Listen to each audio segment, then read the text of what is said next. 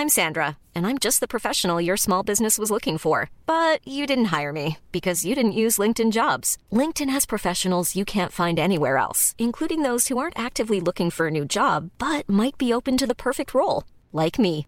In a given month, over 70% of LinkedIn users don't visit other leading job sites. So if you're not looking on LinkedIn, you'll miss out on great candidates like Sandra. Start hiring professionals like a professional. Post your free job on linkedin.com/people today.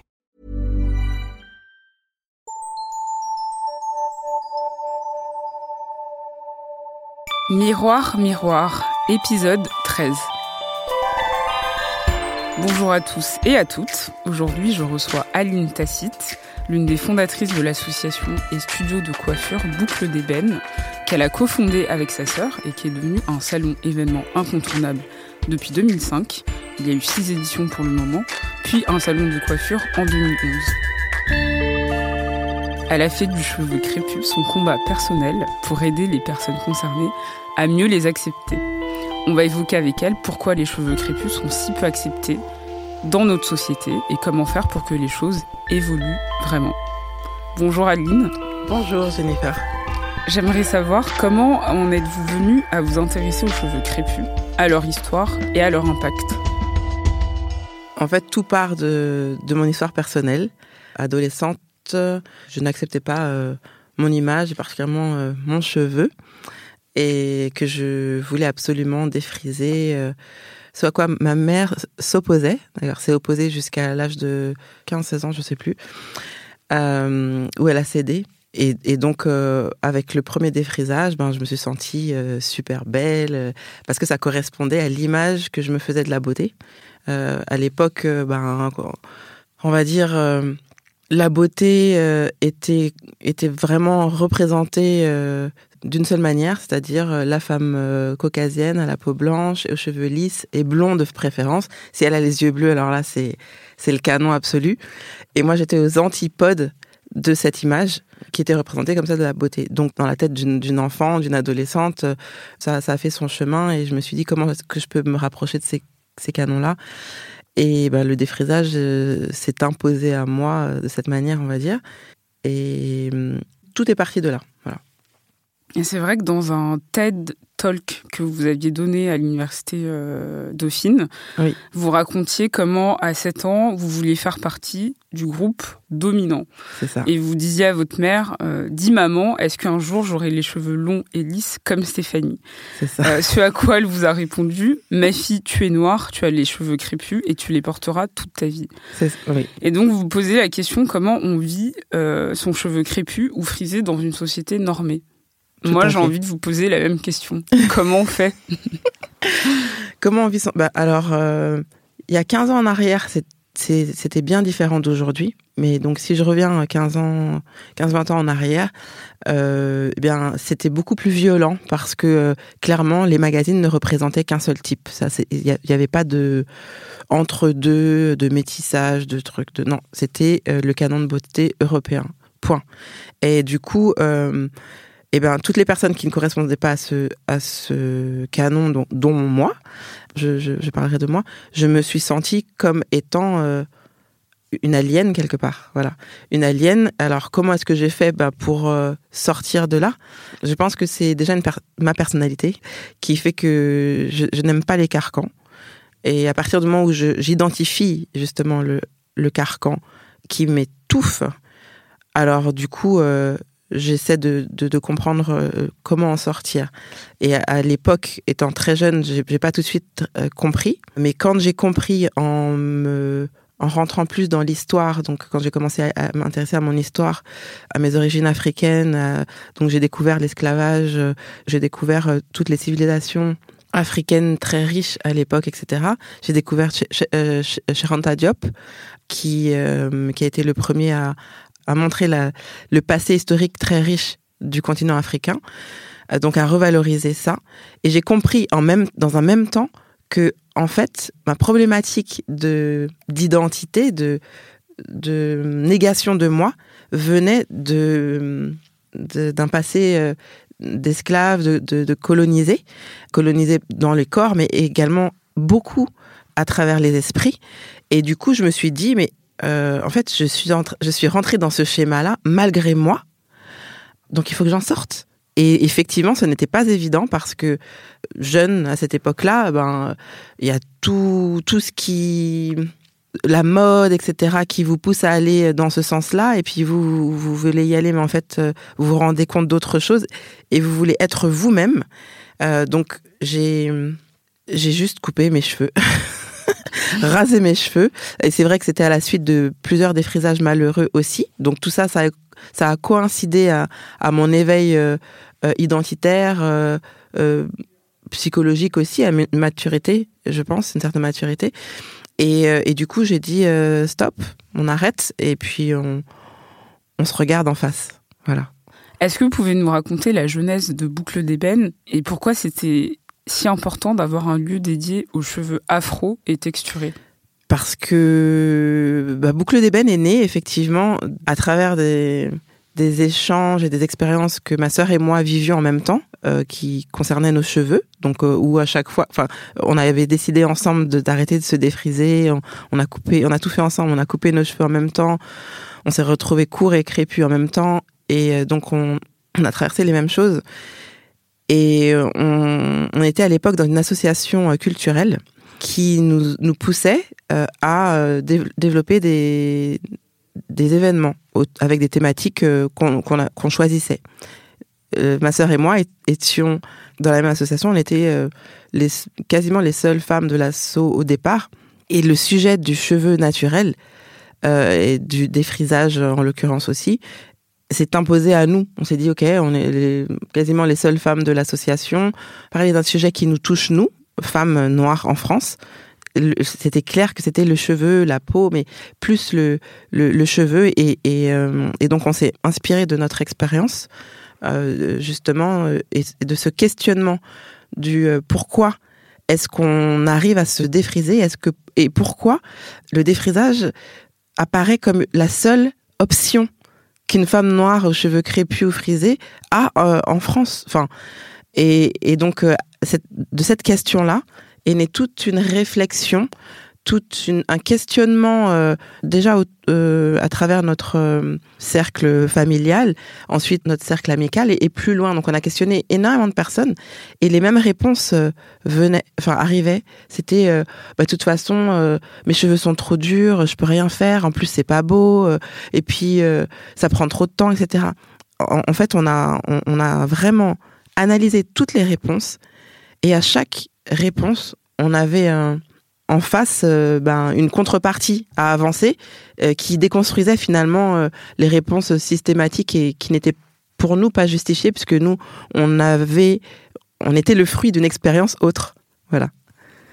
À cette époque, c'est vrai qu'on parlait, euh, on commençait en tout cas à beaucoup parler du mouvement NAPI, qui est la contraction des mots natural and happy, et qui invite les personnes aux cheveux originellement crépus de les laisser au naturel et de les faire vivre.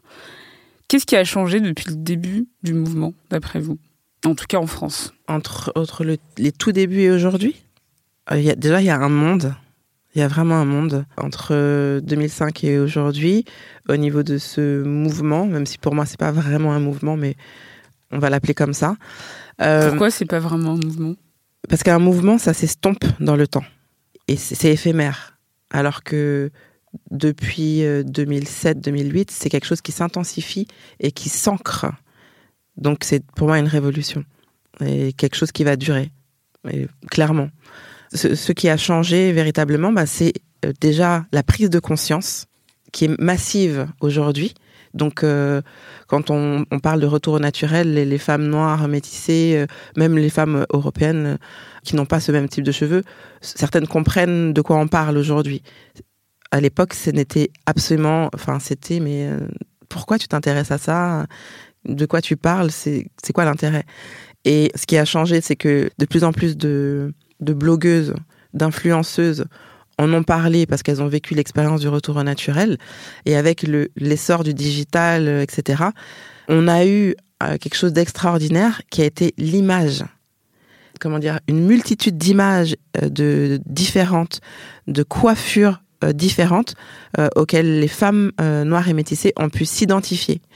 Parce que en arrière, 15 ans en arrière, on n'avait pas accès à cette bibliothèque d'images et du coup, la, la créativité c'est comme ça, hein, était beaucoup plus limité. On se disait, bah non, on peut faire que des nattes, des rajouts, euh, des, des tissages, des, des, perruques, etc.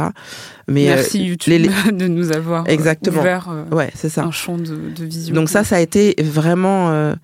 Enfin, la différence est majeure. Et une autre, une autre chose, c'est de plus en plus du coup de professionnels, et particulièrement les tout jeunes professionnels de la coiffure, s'intéressent, eux, en masse euh, à euh, justement à cette ouverture qui à l'époque euh, bah, n'existait pas. Donc aujourd'hui, des jeunes coiffeurs, je parle des jeunes parce que c'est souvent chez eux où il y a le plus d'engouement, veulent savoir gérer, manipuler, coiffer ce type de cheveux aussi. Vous parliez tout à l'heure du, défrisage, donc qui est un traitement chimique visant à lisser son cheveu mais qui est aussi très dangereux. Pourquoi on continue à le vendre en grande surface? Alors, je ne sais pas si, c'est, si je suis la mieux placée pour répondre à cette question. je pense que c'est une histoire de fric, tout simplement. Comme tout, c'est un, procédé euh, chimique euh, qui fait partie de, des procédés euh, chimiques les plus puissants qu'on peut appliquer sur un cheveu. Donc, moi, je me suis toujours posé la question pourquoi est-ce qu'on ne trouve pas les permanentes dans les supermarchés? Et pourquoi est-ce qu'on trouve euh, le défrisage, et notamment le défrisage pour les enfants euh, à niveau de deuil euh, des enfants dans les supermarchés. Pourquoi on en trouve encore? Ben, je pense que c'est juste une histoire de fric, simplement, et que et, malheureusement c'est ça va avec un manque de conscience de la part de certains, pour moi, fabricants. Et pourquoi on continue à le faire? Vous racontez même souvent qu'en ayant les cheveux brûlés à plusieurs reprises, oui. vous continuez à le faire. Oui, et, tout à fait. Et je me demande pourquoi on se, faisait, en tout cas pour beaucoup, autant de mal, comme si c'était une addiction. ce n'est pas comme si c'était une addiction, ça a été prouvé par certains euh, anthropologues et, euh, et sociologues. C'est une véritable addiction, c'est-à-dire qu'on est addict à un c'est pas un, procédé, c'est au résultat de ce procédé euh, qui fait qu'on se sent bien dans sa peau parce que du coup on colle à une image. Et du coup on se sent bien. Et le fait de se sentir bien, ça génère des hormones euh, euh, de du plaisir. Et donc du coup on rentre on rentre dans une véritable addiction. Au point où on ne se rend plus compte que en fait dans certains cas on, brûle le cheveu, on le, on le brûle à nouveau et on le brûle à nouveau. Et donc il y a ce qu'on appelle les alopécies euh, cicatricielles qui se, qui se créent, où le cheveu ne repousse plus. Donc euh, ce n'est pas le cas de toutes les personnes qui se défrisent, mais cette expérience-là est partagée très largement par un, grand nombre de femmes. Est-ce que vous diriez que le fait d'avoir intégré ce type de beauté, c'est aussi parce qu'il y avait un manque de représentation évident? Oui, bah évidemment. C'est-à-dire que euh, ça revient, ça revient à, mon histoire personnelle. Je suis rentrée dans, dans, ce schéma sans même me poser de questions. Pour moi, c'était logique. Et même dans une tête d'enfant, en tout cas par rapport à mon expérience, c'était naturel. La, beauté, un jour, euh, pour y accéder, ben, je devrais me défriser. Point. Euh, c'est aussi dû à un, manque de représentation, le fait de vouloir, euh, de vouloir se, défriser. Euh. Ça s'explique aussi par, par d'autres, d'autres facteurs, mais le manque de représentation, en tout cas à l'époque. aujourd'hui, c'est de moins en moins vrai, puisqu'on a, on a beaucoup plus accès à un panel d'images diverses. Euh, mais oui, on, vous, on, vous, on vous bassine dans les magazines, dans les, dans les médias, euh, les pubs, les, trois, euh, les 4 par 3 une beauté lissée, ben, vous finissez par vous dire, mais ouais, ben, en fait, c'est ça. Je dois ressembler à ça. Oui, et on se, on se pose même plus la question, c'est insidieux. Vous voyez ce que je veux dire? À force de voir quelque chose, ben, ça rentre dans votre système et ça devient logique. On se pose plus de questions. Dans l'épisode précédent de Miroir Miroir, j'évoque avec euh, l'autrice Mrs. Roots l'importance de l'estime de soi dès le plus jeune âge. Euh, elle a écrit un livre qui s'appelle Comme un million de papillons noirs, un livre pour enfants, et euh, il y a cette question autour des cheveux justement.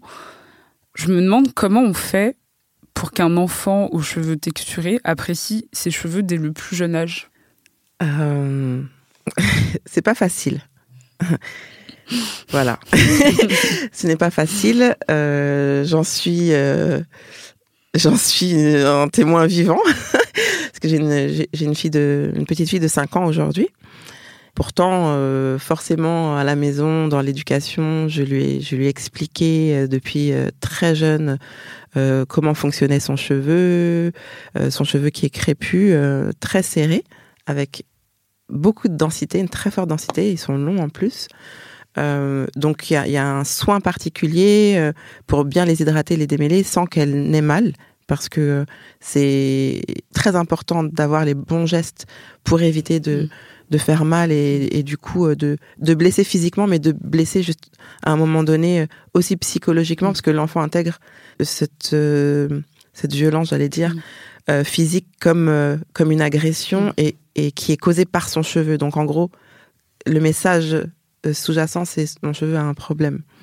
Et c'est vrai et que souvent, quand des femmes noires se rappellent de leur enfance, exactement. Voilà, je me rappelle du peigne qui faisait ça. mal. C'est un, un Il y a un peu cet imaginaire euh, lointain de se dire que cheveux crépus égale euh, c'est quelque chose qui fait mal. C'est ça. C'est quelque chose qui fait. C'est dans l'imaginaire mais dans, dans le conscient aussi, enfin pas, pas forcément imaginaire d'ailleurs, euh, c'est quelque chose, c'est considéré comme quelque chose qui fait mal et c'est quelque chose qui n'est pas joli. Donc c'est ces deux choses qui sont très très ancrées dans la mentalité euh, de beaucoup de, femmes noires, de petites filles et d'autres personnes d'ailleurs qui n'ont pas ce type de cheveux. Euh, donc comment est-ce qu'on on valorise ces enfants? Donc moi, je préconise, en tout cas c'est ce que j'ai commencé à faire depuis un moment, euh, la douceur dans les gestes, la douceur dans les paroles, la valorisation systématique et régulière de cette singularité et, de, de, de, la beauté de l'enfant. Donc je dis très souvent à ma fille qu'elle est magnifique, que ses cheveux sont magnifiques. Et, euh, et même si je sais qu'à l'école, elle entend des choses différentes et qu'on lui renvoie des choses pas tout à fait euh, euh, sympas tout le temps, au moins elle a ce, cette balance dans son environnement proche qui est positive. Et du coup, bah, à un moment donné, même si la balance n'est pas toujours bien équilibrée, euh, je sais que c'est quelque chose qui est en train de faire son chemin. Clairement, je le vois, puisque quand elle avait 4 ans, elle m'avait sorti euh, ben, que en gros, elle voulait être blanche euh, et avoir des cheveux longs et lisses. Et donc, euh, je lui ai rappelé que, ben, que moi, je n'étais pas blanche et j'avais pas les cheveux lisses. Et que, du coup, est-ce qu'elle me trouvait moche? Elle m'a dit non, mais tu serais quand même plus belle avec les cheveux lisses. Et, et du coup, euh, 4 ans. Donc c'était sa, sa deux, très très jeune. Bah c'est la, elle rentrait en deuxième année de maternelle.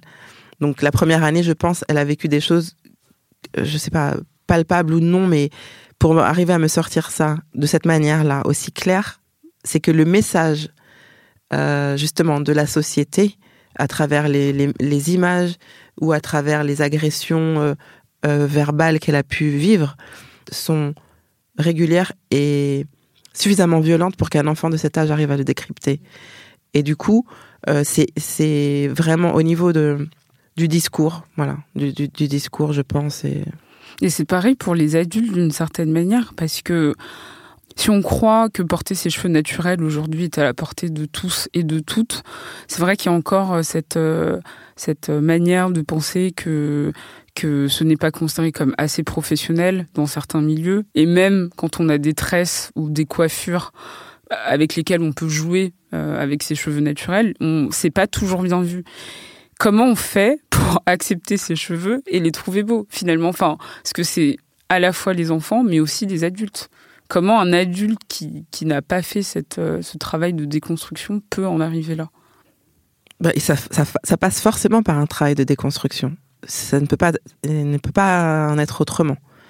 Si cette personne a justement euh, nourri euh, ces images euh, faussées, si par contre elle, a vécu dans un environnement autre, parce que ça arrive heureusement, euh, et que cet environnement était positif et, chargé de, d'une éducation, oui, d'une éducation positive et équilibrée, j'ai envie de dire, elle n'a pas forcément à faire ce travail Donc du coup, c'est plus, c'est plus facile. Euh, mais si, si elle, elle est empreinte de, de ces stigmates, euh, forcément, ça, passe par un travail de, de dialogue, d'échange, de, de pleurs parfois aussi, euh, euh, de révolte, de colère, c'est sûr, euh, pour pouvoir euh, arriver à passer un cap. C'est souvent euh, le schéma. En étant vous-même spécialiste du cheveu, euh, n'y a-t-il pas un problème d'accessibilité dans le sens où nombre de coiffeurs, en tout cas de salons de coiffure traditionnels, euh, ne savent pas coiffer les cheveux non caucasiens? Il y a un vrai problème d'accessibilité, ça je vous le confirme. C'est-à-dire que euh, déjà, enfin, ce qu'on appelle coiffeurs traditionnels, clairement, ce sont les coiffeurs qui coiffent les cheveux européens. Et c'est les coiffeurs euh, qu'on trouve euh, ben, partout, très facilement, euh, donc très accessible, et qui proposent un service, comment dire, standard, qui est souvent la coupe brushing, mèche, colo, voilà, pour un cheveu européen, enfin caucasien, lisse.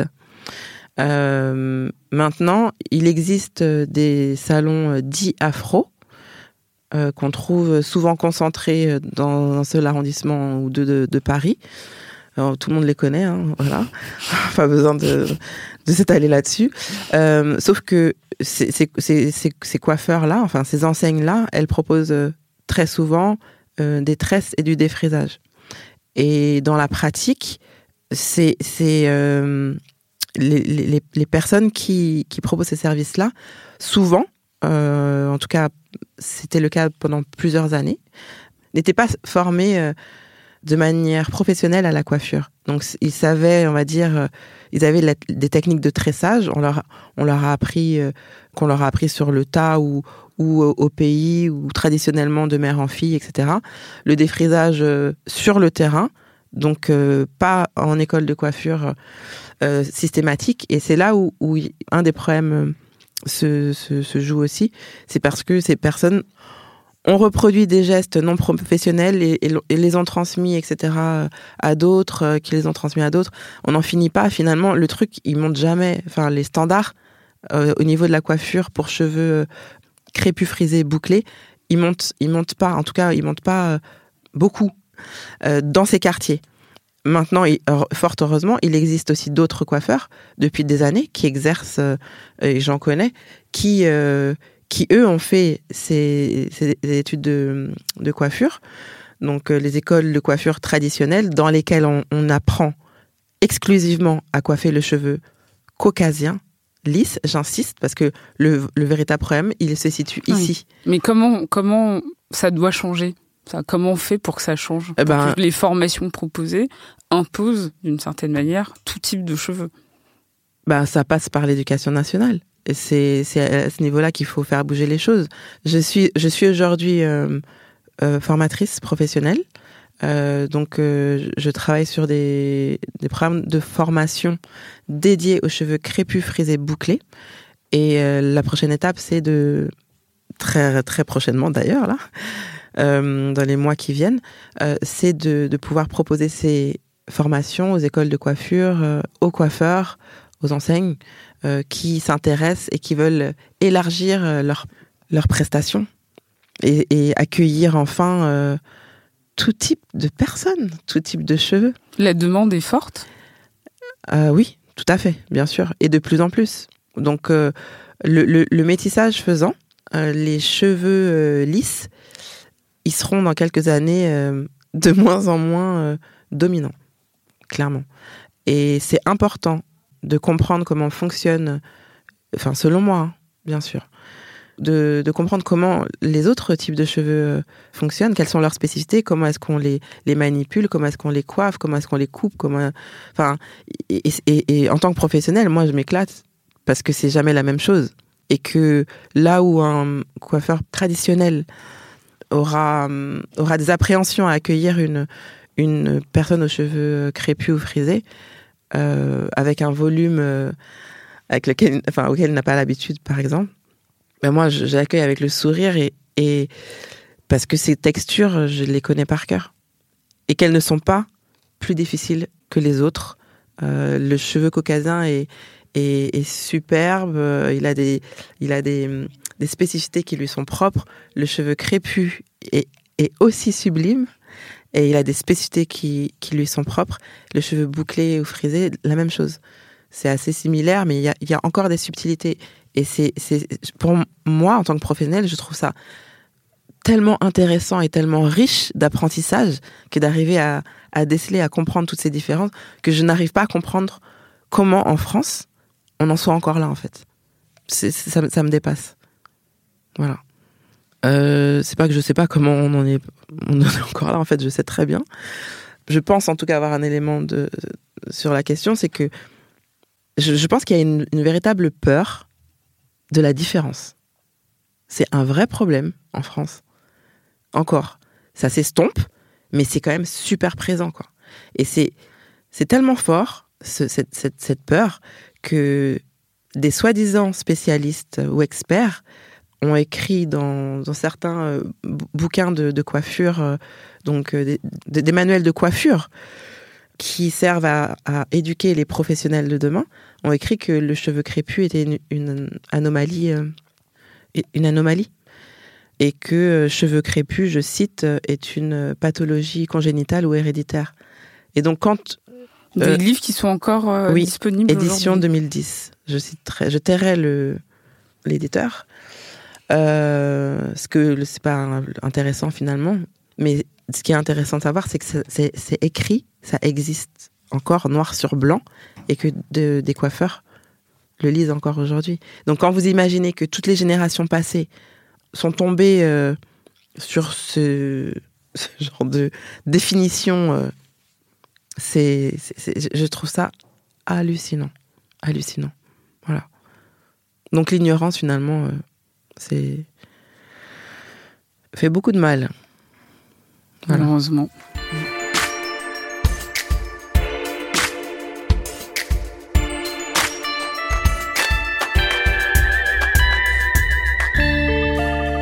Des salons comme le vôtre euh, n'ont pas forcément pignon sur rue. Enfin, il en existe, mais par exemple, le vôtre est situé dans le 92, euh, ce qui n'est pas forcément accessible pour tout le monde selon où on, habite. Et, à Paris, euh, il y a quelques salons que je connaissais qui ont fermé, notamment un qui commençait vraiment à s'implanter dans le milieu euh, parisien et dans la scène euh, euh, afro euh, qui s'appelle Nayenka et qui a fermé euh, ses portes, il me semble, il y a peut-être deux ans ou un peu moins. Et je, me demande si ouvrir un salon afro, ou en tout cas un salon euh, spécialiste des cheveux texturés, est plus difficile que n'importe quel autre salon. Est-ce que le, le c'est une économie euh, qui est viable et qui est facile? Aujourd'hui, en fait, les huit ans de Boucle d'Eben Studio. Donc la partie euh, coiffure, salon de coiffure spécialisé sur les cheveux crépus, frisés, bouclés. Et en fait, on, avance, on, va vers le haut clairement. Donc pour moi, enfin le, système fonctionne. Après, il faut bien connaître ce marché, il faut bien connaître la clientèle. Euh, qui est une, une clientèle, ben justement avec tout ce que j'ai expliqué, euh, qui vient avec un background euh, très chargé. Donc euh, il faut pouvoir euh, comprendre, dé décrypter et, rassurer, et derrière délivrer. sinon ça fonctionne pas. Mais c'est pas un marché qui est, je dirais, facile. C'est un, marché qui est fort intéressant, mais il faut bien le comprendre. Voilà, il faut bien bien le comprendre et, être à la pointe de, de de, ce qui se fait, des nouveautés, parce que ça, va, très vite, ça va très très vite. Et pour le cas de, de, Nayanka, un superbe espace que je connaissais, euh, je ne sais pas exactement ce qui s'est passé, mais je pense que euh, ça fonctionnait bien. Après, euh, dans une entreprise, tout, n'est pas forcément clairement simple, ça c'est sûr. Donc je, ne sais pas ce qui s'est passé. Voilà. Mais ce qui est, sûr, c'est que euh, il y a de plus en plus de d'enseignes qui sont en train d'ouvrir euh, et qui veulent se spécialiser sur ce marché et qui sont en train d'ouvrir ou qui ont déjà ouvert. Et euh, donc les choses avancent, ça c'est sûr. Mais ça avance encore un peu lentement. Et donc, vous, comment on peut vous retrouver? Ah bah, Sur le net. Donc, euh, nous, on, on, a donc euh, boucledevenstudio.com sur le net, euh, Instagram, sur Facebook. On et mettra de toute façon voilà. tous les liens donc, en, en, bio. Oui, facilement. Et, et j'aimerais savoir, pour terminer, qu'est-ce qui vous, vous a aidé à vous accepter? Et accepter vos cheveux Est-ce qu'il y a quelque chose en particulier? Ça peut être une œuvre culturelle, quelqu'un, euh, quelque chose? Qu'est-ce qui vous a aidé? Euh, Le déclic. La première, chose, c'est le déclic quand euh, j'ai réalisé que je voulais ressembler à quelqu'un que je ne, je, ne pourrais jamais ressembler. Je me dis, mais, mais qu'est-ce que tu fais là? Non, en fait, voilà, ça c'est la première chose. Ensuite, c'est mon, éducation, ma propre éducation, euh, c'est-à-dire euh, mes, propres recherches. Euh, donc, sur mon histoire, ça, ça m'a clairement consolidé et donné la, force, le socle, pour me dire, mais en fait, non seulement je suis différente, mais en plus j'ai une histoire hyper forte. Eh ben, je vais, je vais m'appuyer là-dessus parce que je, je, je, ne veux pas que le, le monde m'écrase. J'ai envie d'exister, j'ai le droit d'exister. Et en plus, je me suis dit que justement, quand j'ai réalisé que mon histoire était, partagée par, beaucoup de femmes noires, je me suis dit que je, je pouvais euh, peut-être être un porte-parole. Et du coup, ben, je me suis donné toutes les clés pour, euh, pour ça. Et du coup, en fait, j'ai beaucoup travaillé, beaucoup travaillé sur moi. Ce n'est pas un chemin qui est facile et qui est rapide, au fait. Hein. Parce que tous les stigmates dont on a parlé, euh, le défrisage à répétition, le truc, le machin, le, fait de, se regarder mais de se trouver pas tout à fait joli, euh, euh, même si on est, on s'éveille, on, on, a de plus en plus conscience de, des choses, ce n'est pas du jour au lendemain. Pour moi, ça n'est pas arrivé du jour au lendemain. Du coup, il y a ça, et puis je pense euh, ma personnalité, clairement. Et non, et puis euh, l'amour d'un homme. non, c'est vrai. L'amour d'un homme euh, quand, quand j'avais 20, 22 ans, qui m'a regardé telle que j'étais, et avec les cheveux courts et crépus, et qui m'a dit que j'étais magnifique. Et, et, je pense que tout ça, ça, forcément, ça, ça renforce. Voilà. Merci beaucoup, Aline. Avec plaisir. C'était l'épisode 13 de Miroir Miroir. Merci pour l'écoute. Et si vous avez aimé l'épisode, n'hésitez pas à laisser 5 étoiles sur iTunes. Je tenais aussi à remercier tous les auditeurs et auditrices fidèles qui m'envoient des messages de soutien. C'est encourageant pour la suite. Pour écouter tous les épisodes, rendez-vous sur binge.audio. Merci encore et à dans deux semaines. Binge.